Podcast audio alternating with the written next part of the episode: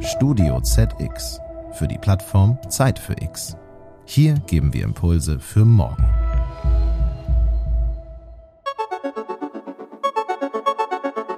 Hallo und herzlich willkommen zu einer neuen Folge von Zeit für Arbeit. Mein Name ist Gunda Windmüller. Schön, dass Sie dabei sind. Hm, aber sind Sie überhaupt dabei? Was machen Sie denn gerade? Also abgesehen davon, dass Sie diesen Podcast hören. Essen Sie außerdem noch zu Mittag, sitzen in der Bahn? Oder müssen Sie sogar kurz überlegen, was Sie machen, weil Sie vieles auf Autopilot tun oder nicht ganz bei der Sache sind? Ich will Sie mit diesen Fragen nicht überführen, keine Sorge. Ich möchte Sie nur sanft schon mal auf das heutige Thema hinstupsen. Denn heute geht es um Achtsamkeit oder eben Mindfulness. Wer nicht unter einem Stein wohnt, hat zumindest das Wort schon mal gehört. Und auch, dass es im Arbeitskontext immer prominenter wird. Aber was ist das eigentlich genau und was haben Führungskräfte davon, achtsamer, mehr mindful zu sein? Darüber spreche ich heute mit Esther Nabeshuber, Geschäftsführerin des Mindful Leadership Institut und Johannes Nabeshuber, dem Vorstandsvorsitzenden der Trigon Entwicklungsberatung. Esther hat unter anderem bei Daimler und McKinsey gearbeitet, ist zertifizierte Coach und hat ein Ausbildungsmodul zur MBSR Meditationstechnik bei einem der wissenschaftlichen Vorreiter dieser Achtsamkeitspraxis gemacht, John Kabat-Zinn. Auch Johannes ist Unternehmensberater und Coach, außerdem Organisationsentwickler und Wirtschaftspsychologe. Hallo Johannes, hallo Esther, schön, dass ihr da seid. Hallo Gunda, vielen Dank für die Einladung. Ich freue mich auch total, bei dir zu sein. Vielen Dank. Ihr zwei, ich habe es ja gerade schon angekündigt in der Intro. Mindfulness ist ja mittlerweile so eines der Buzzwords im Businessbereich geworden. Und äh, man könnte auch, wenn man so ein bisschen skeptisch unterwegs ist, durchaus den Eindruck haben, dass der Begriff dadurch auch etwas ausgehöhlt wurde. Daher möchte ich jetzt erstmal von euch wissen, was versteht ihr denn überhaupt darunter? Ja, erstmal wollte ich nochmal sagen, eigentlich äh, unglaublich, dass es ein Buzzword in der Businesswelt ist. Wer hätte das vor zehn Jahren äh, jemals sich vorstellen können? Ähm, von dem her, glaube ich, zeigt es ja auch, dass wirklich ähm, ja, das ein Thema ist, das wichtig ist und auch als wichtig erkannt ist in den Organisationen.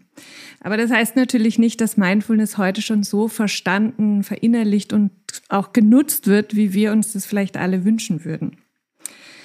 Und weil du gefragt hast, was so Achtsamkeit für uns ist, da gibt es natürlich sehr ausführliche wissenschaftliche Definitionen. Da gibt es sehr ausführliche wissenschaftliche Definitionen. Im Grunde ist es ganz einfach, Leben im Hier und Jetzt. Und da sagen manche, ja, ist so ein Schmarrn, das geht ja gar nicht anders. Ich bin ja immer im Hier und Jetzt. Und das stimmt, aber die Frage ist natürlich, wie viel bekomme ich davon auch wirklich mit? Weil ähm, wir kennen das ja alle vom Autofahren, da geht alles aus der Routine.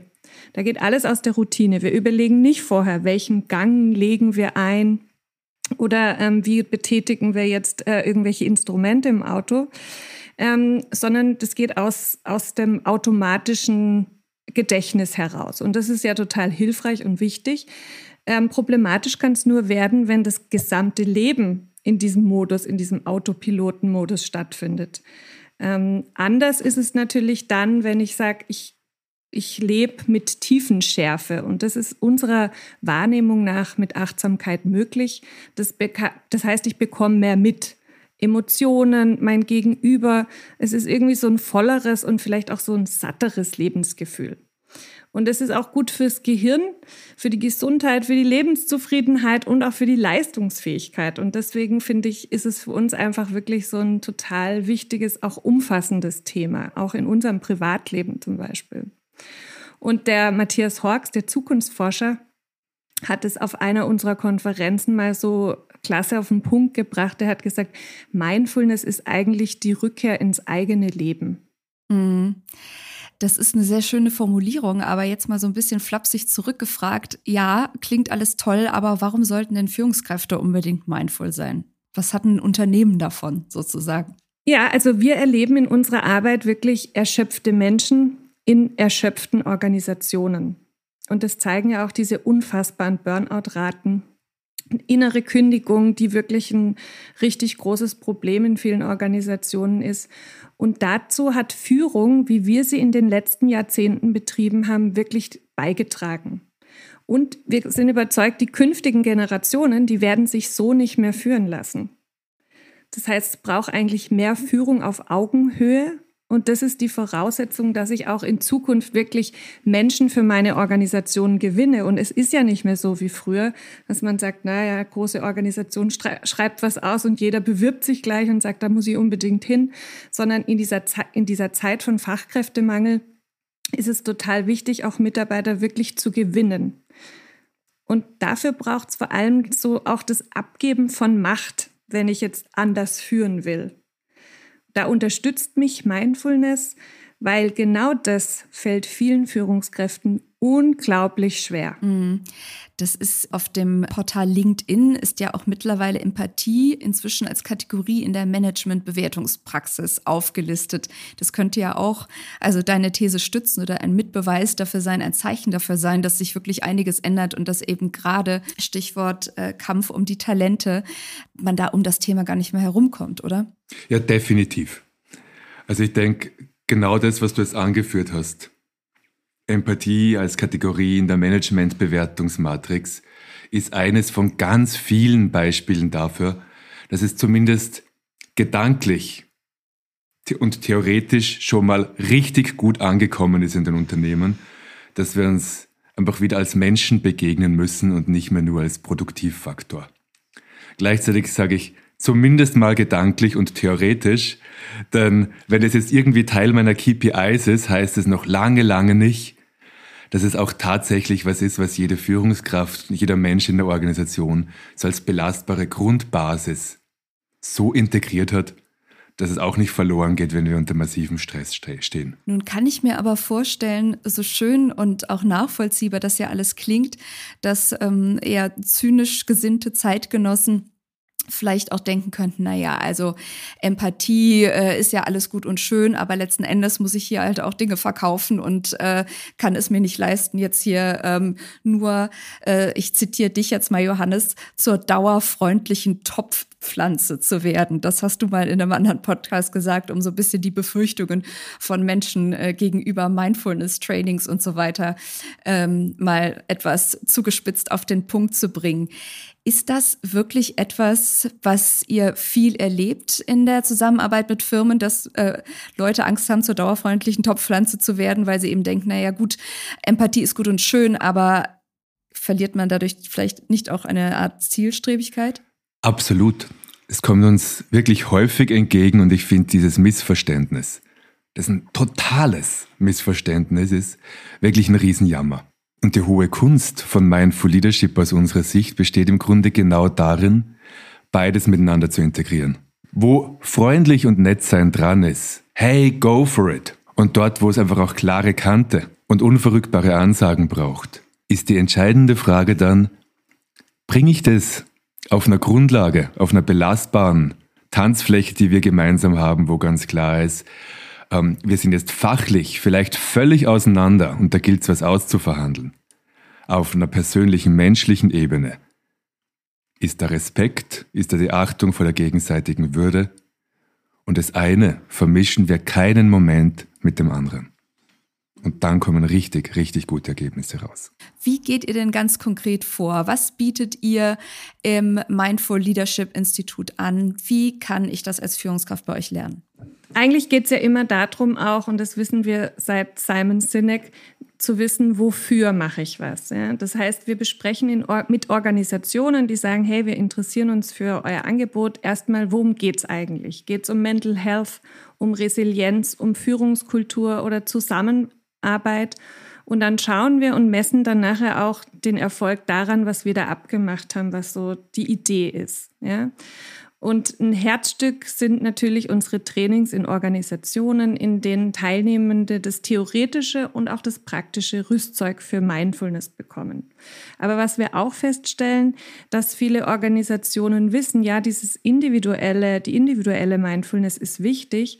Aber ein genauso wichtiger Baustein ähm, sind die Rahmenbedingungen, ja, Entscheidungsprozesse, bis hin sogar zu räumlichen Rahmenbedingungen, die man ändern muss, damit Mitarbeitende auch wirklich ihr Potenzial so einbringen können, dass es auch nachhaltig ist. Ja, dass es nicht nur kurzfristig viel rauspressen.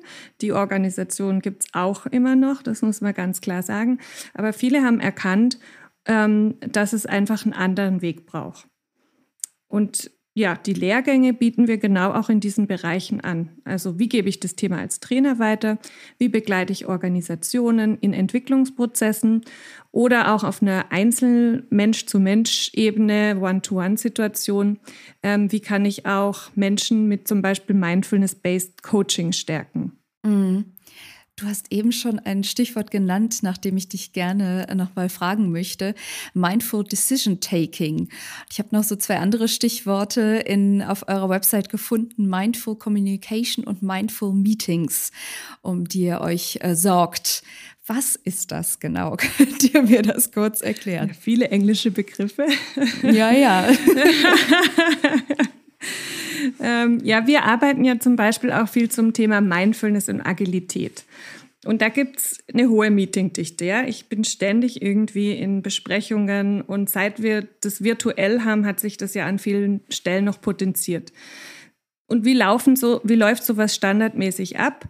Ähm, ja, wir erleben das ja alle gemeinsam, dass es selten so ist, dass wir alle total fokussiert und voll da sind, sondern man macht nebenher was anderes, man beantwortet E-Mails, scrollt durch Social Media und das merkt man auch an den Ergebnissen und das ist mega frustrierend und das merkt man auch an den Entscheidungen, die einfach nicht nachhaltig sind oder so, dass das wirklich mitgetragen wird. Und da kennen wir mittlerweile Führungskräfte wirklich bei Mercedes, bei E.ON, Telekom, PwC oder Velida, die eins als gemeinsamen Nenner haben. Die gehen die Dinge anders an. Zum Beispiel in Meetings, in denen sie ganz klar reingehen und sagen, hier werden auch die Dinge angesprochen, die unangenehm sind und die sonst oft so ein bisschen unter der Decke bleiben. Und dann geht jeder aus dem Meeting und denkt sich, Gott, das war wieder so ein sinnloses Meeting. Und wenn ich aber wirklich das anspreche, was drunter liegt oder was vielleicht blockiert, dann kann ich einfach ganz, ganz andere Ergebnisse machen und Entscheidungen, die wirklich nachhaltig sind. Ist es dann nicht auch sehr, sehr unterschiedlich, wie gut man mit Führungskräften arbeiten kann? Also was bringen die schon an Authentizität mit? Also aus per se von sich aus.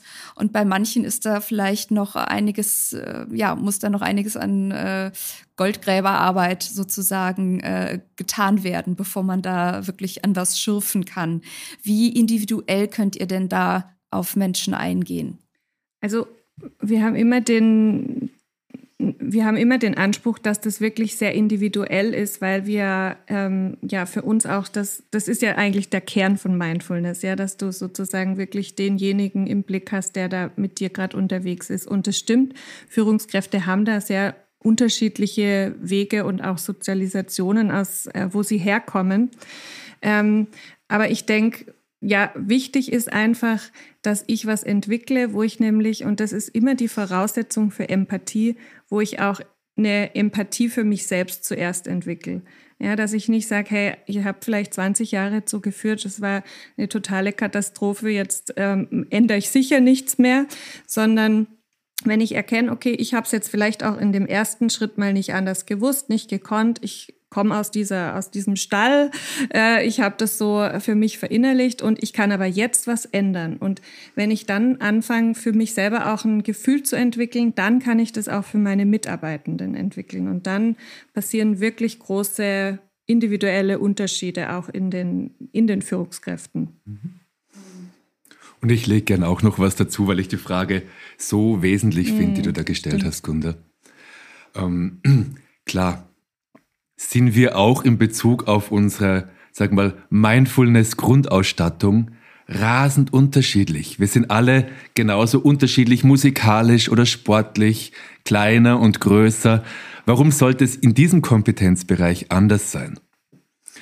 Und insofern ist unser Anliegen jetzt auch nicht, so alle auf irgendein abstraktes, theoretisches Maximalniveau dahin zu drücken oder sonst was, sondern Menschen in ihrer Unterschiedlichkeit da abzuholen.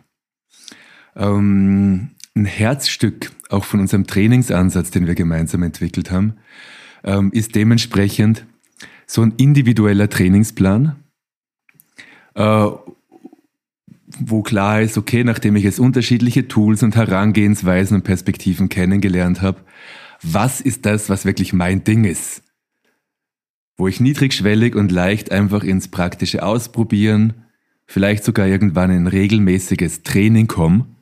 Ich sage, ja, das passt zu mir und das setzt an bei meinen Stärken, bei meinen Bedürfnissen und bringt mich wirklich weiter.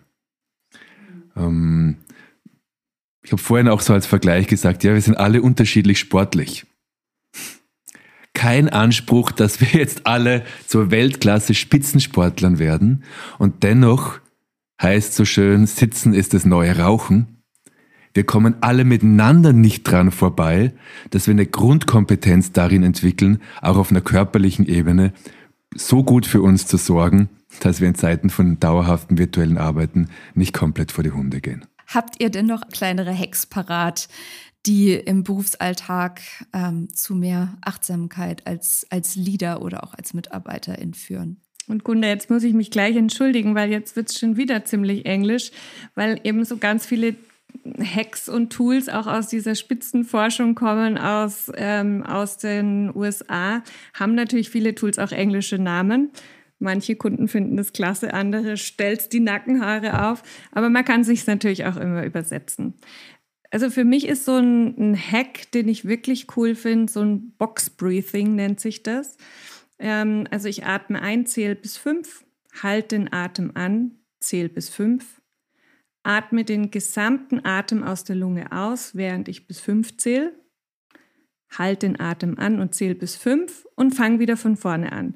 Und dieses Atmen in diesen Fünfer-Schritten ähm, führt einfach zu mehr, zu einem besseren Immunsystem, zu mehr Fokus und Klarheit.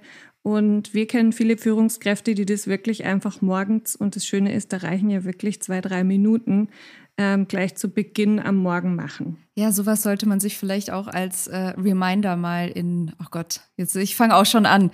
Äh, man kommt um diese englischen Begriffe einfach nicht rum, aber als, als Reminder in den Kalender stellen, äh, weil äh, wie du sagst, zwei drei Minuten. Es kommt einem immer so viel vor, wenn man sowas äh, hört. Man soll doch äh, bewusst atmen, aber es sind nur zwei drei Minuten und letzten Endes Lebensfreude verlängernd, mhm. sehr wahrscheinlich. Also ich behaupte das jetzt einfach mal so. Mhm. Was ich auch noch toll finde, ist so das Inter Intention Setting. Also ich überlege mir vor einem Meeting wirklich, was ist meine Ausrichtung und habe dann eine ganz andere ähm, ja, Durchschlagskraft auch und, und für mich eine andere Präsenz, wenn ich einfach weiß, das ist mir heute total wichtig. Oder auch das Journaling. Ähm, spannende Führungspersönlichkeiten machen das einfach so zwei Minuten aufschreiben, was ist mir heute gelungen, was nicht. Vielleicht auch, was ist mir heute in Führung gelungen, was nicht ähm, oder auch so die biologische Primetime zu berücksichtigen. Ja, wann äh, habe ich denn wirklich so produktive Phasen und vers verschwende ich die jetzt, indem ich meine E-Mails da beantworte oder mache ich wirklich ähm, da genau diese kreativen Dinge? Wunderbar. Ganz lieben Dank euch beiden, Johannes und Esther. Schön, dass ihr da wart. Und danke auch Ihnen, liebe Zuhörerinnen und Zuhörer, dass Sie sich Zeit für Arbeit genommen haben. Und ähm, von mir abschließend vielleicht als kleiner Tipp noch, warum nicht jetzt direkt mal die Boxatmung anschließen? Die zwei, drei Minütchen haben Sie mit Sicherheit noch. Ich hoffe, es tut Ihnen gut. Sie haben etwas mitgenommen und ähm, sage bis zum nächsten Mal. Tschüss.